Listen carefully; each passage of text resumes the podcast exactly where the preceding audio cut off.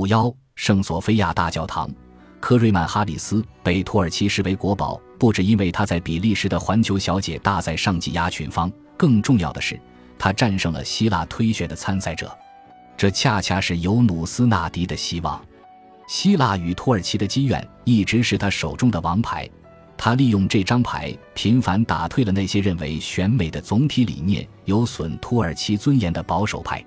纳迪指出，多年来，希腊人一直会派本国选手去参加泛欧洲的选美比赛，土耳其务必也要选拔本土佳丽，为国家的荣耀尽一份力。如果希腊人能做，我们为什么不能？《共和报》的大字标题问道。科瑞曼的夺冠引申开来，就是土耳其的胜利。充分证明了尤努斯纳迪里臣的观点。就在科瑞曼世界巡游的同时，伊斯坦布尔又开始了另一项美与现代化的伟大实验。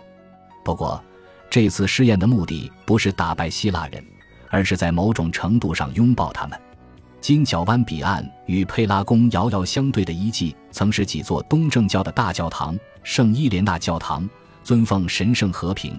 后来隐藏于苏丹托普卡帕宫的庭院深处，圣泽尔吉乌斯和巴克斯教堂拥有独一无二的波浪形穹顶。科拉的圣救世主教堂坐落在城市的暗墙之内，圆筒形穹隆和拱门交错层叠。奥斯曼帝国征服拜占庭后，大多数教堂要么变成清真寺，要么渐渐腐朽破落。伊斯坦布尔高耸入天的几乎全是大清真寺四角的尖塔，只有一处被土耳其人称为索菲亚的建筑与众不同。听名字就知道，它原本是一座希腊东正教教堂——圣索菲亚大教堂。这座宏伟的建筑屹立在拜占庭最早的希腊人聚居区中心，这里也是君士坦丁堡政治与宗教的核心。六世纪。东罗马皇帝扎什丁尼一世下令在两个早期建筑的旧址上建造一座新教堂，要求这座教堂建得比以前更宏伟、更精美。扎什丁尼横跨地中海，扩张了帝国版图，创立了新罗马。他希冀在这里获取民心，实现复兴。这座教堂就是为了展现他新的权利。五百三十七年，这座教堂被正式宣告为主教座堂，它的完工被誉为奇迹。这座教堂简直是出神人化的美丽奇观。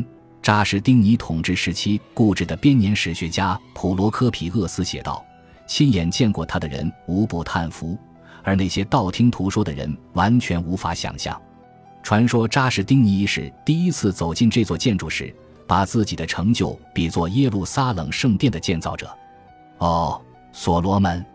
他大声喊道，“我超越了你！”这座教堂供奉神圣智慧，但是拜占庭人只知道它是大教堂。圣索菲亚大教堂照希腊语的字面意思理解，就是上帝的智慧。它的外形、结构和规模为后世所有的拜占庭式基督教堂建立了标准。教堂的中区或称中殿接近正方形，中央穹顶的拱高超过一百英尺。拜占庭人继承了古罗马人的建筑技艺，解决了中世纪一直困扰西方设计师的基本构造难题：如果没有室内支柱，如何封盖大空间？而这座建筑物其实实现了自我支撑。穹顶的重量通过一系列半圆形的穹顶、拱门和柱廊沿中殿外围落至地基。奥斯曼帝国征服君士坦丁堡后，也采用了相同的技术。这就是为什么在帝国首都苏莱曼尼耶清真寺、塞利米耶清真寺、苏丹艾哈迈德清真寺和奇利克阿里帕夏清真寺等所有大清真寺的内部既能通风良好，又能容纳一排排参加礼拜五祈祷的虔诚信徒。这些大清真寺在自身设计上运用了许多方法，都超越了圣索菲亚大教堂的原始设计。世界各地的希腊东正教和罗马天主教教堂常常模仿圣索菲亚大教堂的样式建造。从意大利文艺复兴到19世纪晚期新拜占庭复苏，许多伟大的建筑都深受它的影响。这座教堂的内部装饰最初都是没有描画人物形象的马赛克。八世纪，东方基督教的圣像破坏运动抵制人形神像，谴责这些图像都是伪神，强调。十戒严禁圣像崇拜。狂热的僧侣在帝国四处奔走，损毁教堂、修道院等公共场所的壁画，马赛克镶嵌画。后来统治者态度转变，具象艺术才逐渐被允许在城市最重要的神圣空间内部呈现。十世纪初，教堂内中殿天顶和秀廊两侧布满了安详的天使和虔诚的帝王，后殿的半圆顶是一整幅图像。圣母坐在天堂的宝座上，膝头抱着童年的耶稣。中央穹顶则是正统基督教艺术中最常见但醒目的一幅图像——基督普世君王的威严神像。全能的耶稣表情仁慈又坚定，他一只手举起，似赐福又似责备。圣人的眼波似随烛光流转，缭绕的熏香袅袅没入黑暗。教堂内的整个氛围都令人迷醉。十世纪。斯拉夫代表团伊利来访，向他们基辅大公弗拉基米尔汇报：“我们不知道自己身处天堂还是在人间，我们只知道上帝就住在那里。在那些人当中，他们的宗教仪式是全世界最公平的。”在代表团的建议下，弗拉基米尔将基督教奉为国教，并且与拜占庭帝国联姻，娶了皇帝的妹妹。这就是俄罗斯东正教的起源。几个世纪过去。教堂的内部装饰损毁严重，大部分都被人当作纪念品或战利品剥离。穆斯林的胜利可能是最好的保护。因四百五十三年，穆罕默德二世攻入君士坦丁堡，他为保护城市，打断了教堂里正在进行的弥撒。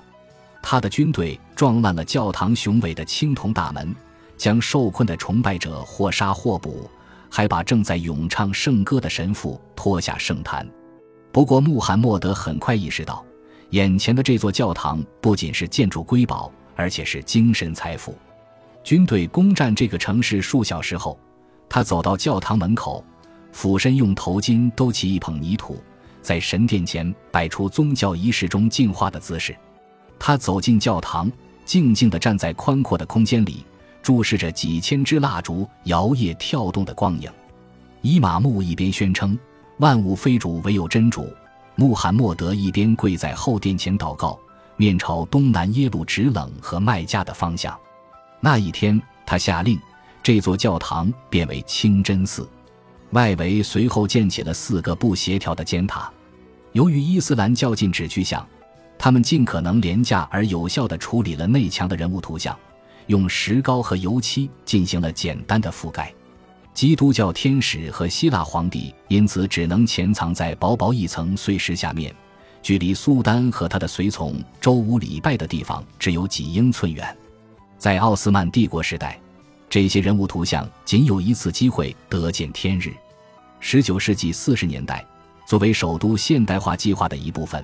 改革派苏丹阿卜杜勒麦基德一世委托两位瑞士建筑师加斯帕雷夫萨蒂和吉乌瑟皮夫萨蒂修复城内最重要的清真寺。福萨蒂兄弟改造了外墙，清除了几个世纪的尘垢，赋予了墙壁更多的色彩和艺术感，包括红色的糖果横纹，表现了欧洲无节制的新哥特式风格。福萨蒂兄弟也是最早去除内墙上的石膏。暴露繁复的马赛克镶嵌画的人，他们在修补裂缝、加固大理石护壁时，偶然发现了这些马赛克。阿卜杜勒麦吉德一世是胸有丘壑的君主，对自己在世界文明的地位很有自信，可以兴致勃勃地观看面前这些基督教统治者的成就。这些新发现让他兴奋不已。经过几个月的整修，清真寺重新焕发了青春，到处都闪耀着晶莹的光芒。皇后的王冠熠熠生辉，基督头顶环绕金色的光环，圣母玛利亚斗篷上的青金石炫目璀璨。奥斯曼帝国第一次这样长久凝视着拜占庭的过去，但是没过多久，这个伊斯兰国家就厌烦了大清真寺墙壁上的具象艺术。福萨蒂兄弟把他们的发现编成了一份目录。后来，苏丹屈从于穆斯林保守派的压力。命令他们用石膏重新遮盖了图案。近百年之后，这些马赛克才重新显露真容。二十世纪二十年代初，托马斯·惠特莫尔住在佩拉宫，他是伊斯坦布尔人缘最好的人之一。他管理着一个小王国，监督着其中慈善组织、募捐项目、难民救济中心、孤儿院和学生奖学金基金会等机构的运营。他所做的一切都为了帮助白俄逃离他们的旧帝国，在土耳其或其他地方重塑自我。他与协约国的高官将帅共进午餐，拜访奥斯曼帝国的政要，取悦现所谓的伊斯坦布尔公民社会的核心人士，尤其是许多女性。他们在很大程度上承担了城里的慈善工作。惠特莫尔天生派头十足，但有憧憬必是隐居。非常注重隐私，却又希望万众瞩目。他是头等压抑的自我推销者，是敬畏并探索美的人。换句话说，惠特莫尔就是公共知识分子的缩影。在他的晚年，著名摄影师德米特里·凯塞尔维《生活》杂志拍摄了一组他头戴招牌软呢帽的照片。他面对影棚镜头摆出的造型，总是眉头紧皱，帽檐拉低。他矮小瘦削。出席会议时，常常外国北非式的条纹连帽斗篷，内穿巴尔干羊毛外套或库尔德山羊皮衣。他总出现在一些很古怪的场合，参加了埃塞俄比亚海尔塞拉西一世的加冕典礼，曾带着威廉巴特勒叶芝和亚莎海菲兹横渡大西洋，还向奎里纳勒宫的意大利末代国王赊过账。他刻意培养自己，学习别人的闪光点。出人意料的风流韵事和神秘的爱情，他总是频繁的和“神秘”这个词联系在一起。本集播放完毕，感谢您的收听，喜欢请订阅加关注，主页有更多精彩内容。